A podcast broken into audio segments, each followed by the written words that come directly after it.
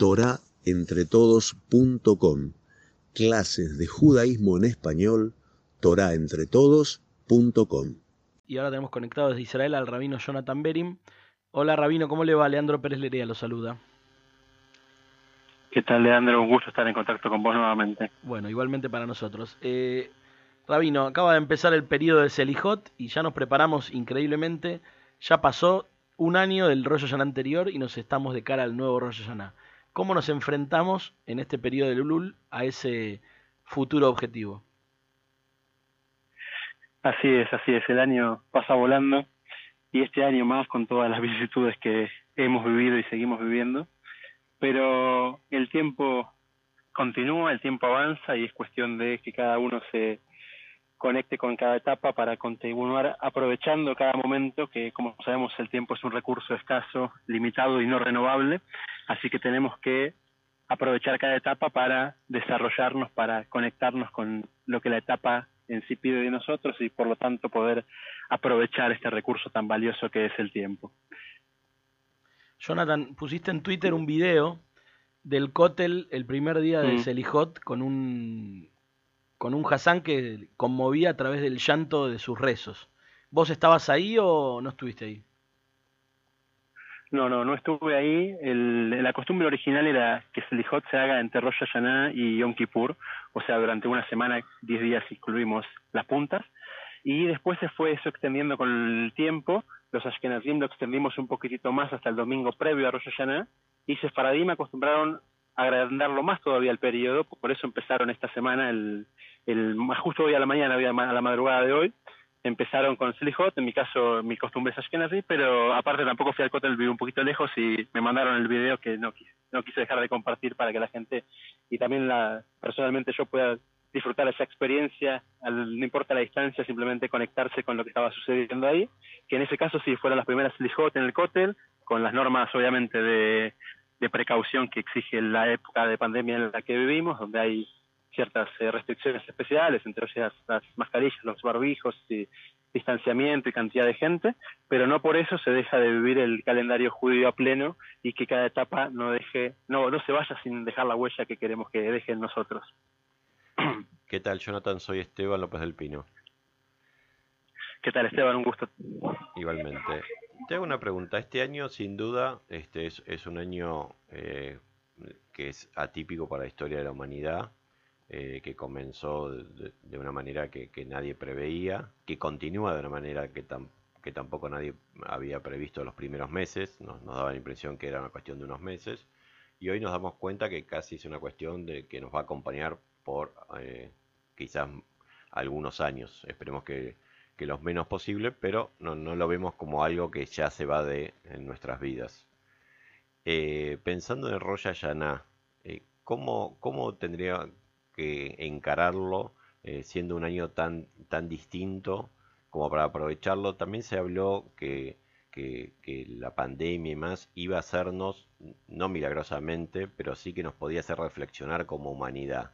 Supongamos que uno quiere realmente tomar la oportunidad de la pandemia porque no, no, no pareciera que es la tónica de, de, todo, de todas las personas, pero si uno quisiera eh, eh, ir hacia esa idea del cambio profundo, ¿qué tendríamos que, meditar en torno al Rosh? Bueno, la idea del cambio profundo es algo que está latente en el judaísmo constantemente, haya o no haya pandemia. Es verdad que se intensifica en base a las situaciones cuando uno vive una situación más de, estrechez, más de más compleja, más de sufrimiento, más de angustia. Siempre el, el deseo del cambio se exacerba.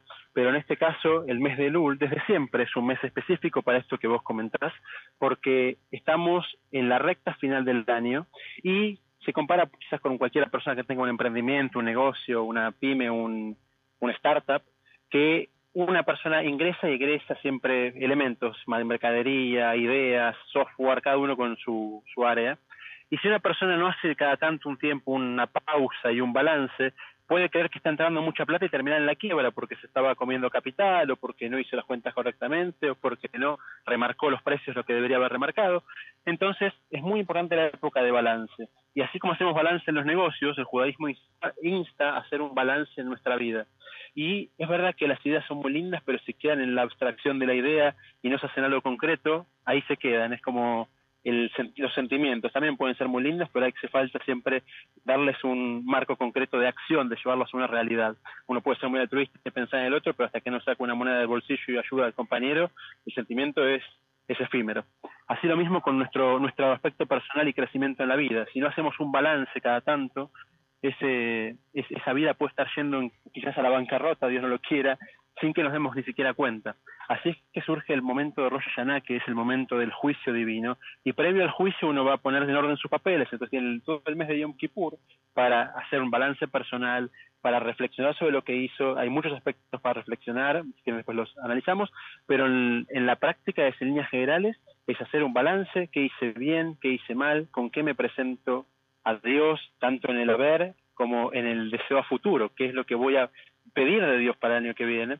Entonces justamente este es el momento, esta es la etapa, estos son estos 40 días que tenemos desde Rosh Chodesh Elul hasta, hasta Yom Kippur, que es el periodo de balance, juicio y después el, el perdón por lo que uno hizo mal, que tenemos que ponernos a reflexionar, ponernos a hacer las cuentas nosotros, sacar papel y lápiz, el, debe y el haber, y en base a eso ver, bueno, estoy fallando acá, estoy bien acá, qué cosas fortalecer, qué cosas dejar de hacer y qué cosas reencauzar mis acciones y mi comportamiento diario para lograr ese balance y esa mejoría como, como ser humano. Te hago una última que mencionaste al pasar, hablaste de deseos y de hechos concretos. Claramente los deseos son fáciles y los hechos nos cuestan más. ¿Hay alguna idea, nos puedes dar, sugerir alguna idea que nos saque de ser hombres únicamente de deseo y nos pase a ser hombres o mujeres de hechos? Sí, seguro que sí. Es la idea de el, llevar el potencial a la práctica. Es la idea de que mi vida no sea una lista de deseos, de, lista de objetivos a, inconclusos, sino algo real y concreto. Yo tengo que pensar qué quiero hacer en 10 años, qué quiero hacer, cómo me veo en 10 años, cómo me veo en un año, pero para eso tengo que empezar ahora un arquitecto que planifica un edificio y quiere que tenga 30 pisos, tiene que empezar ahora a hacer un pozo cada vez más hondo para hacer los cimientos para ese, para ese objetivo. Y así, cada día, hacer, hacer un pozo un poquito más grande y después empieza con el, el hormigonado y cada etapa tiene tiempos, formas y después el objetivo final.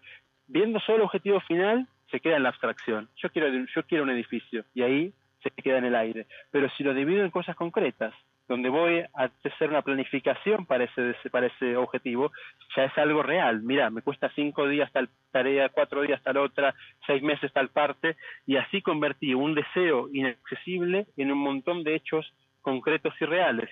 Vamos a la frase de, eh, del emperador romano, divide y vencerás. Así lo mismo, uno con sus objetivos también. En la abstracción y la grandeza no es algo real. Lo real es lo concreto del día a día si quiero ser una mejor persona, lo concreto es, bueno, a partir de mañana ayudo a esa persona que está pidiendo en la puerta de la, en la esquina por donde paso todas las mañanas. Hacer algo concreto, una cosa chiquitita, un billete de 10 pesos, es algo muy chico, pero junto 10 pesos más 10 pesos más 10 pesos y yo lo ayudé a este hombre a sobrevivir o a salir de esa situación en la que estaba.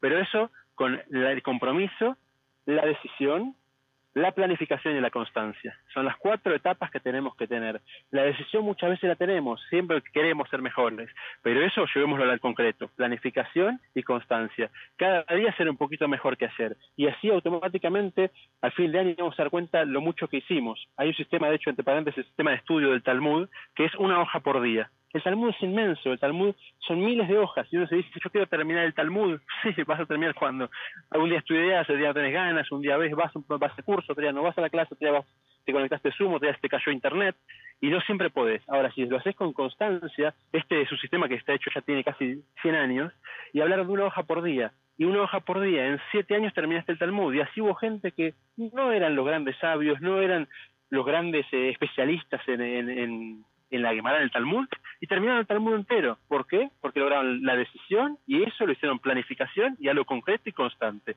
Constante, un granito más un granito más un granito llega a ser una montaña. Si no hay constancia, el primer granito se vuela con el viento y volvemos a empezar a foja cero sin darnos cuenta. Y no queremos que eso pase en nuestro nuevo año, por eso vamos a hacer algo constante que día a día nos haga crecer un poquito, muy, muy poquito, pero constante. Bien, Jonathan, te agradecemos. Seguimos en otro momento y si no nos vemos, Yana Toba. Muchas gracias, Yana, todo para ustedes y para todos los que están escuchando este mensaje.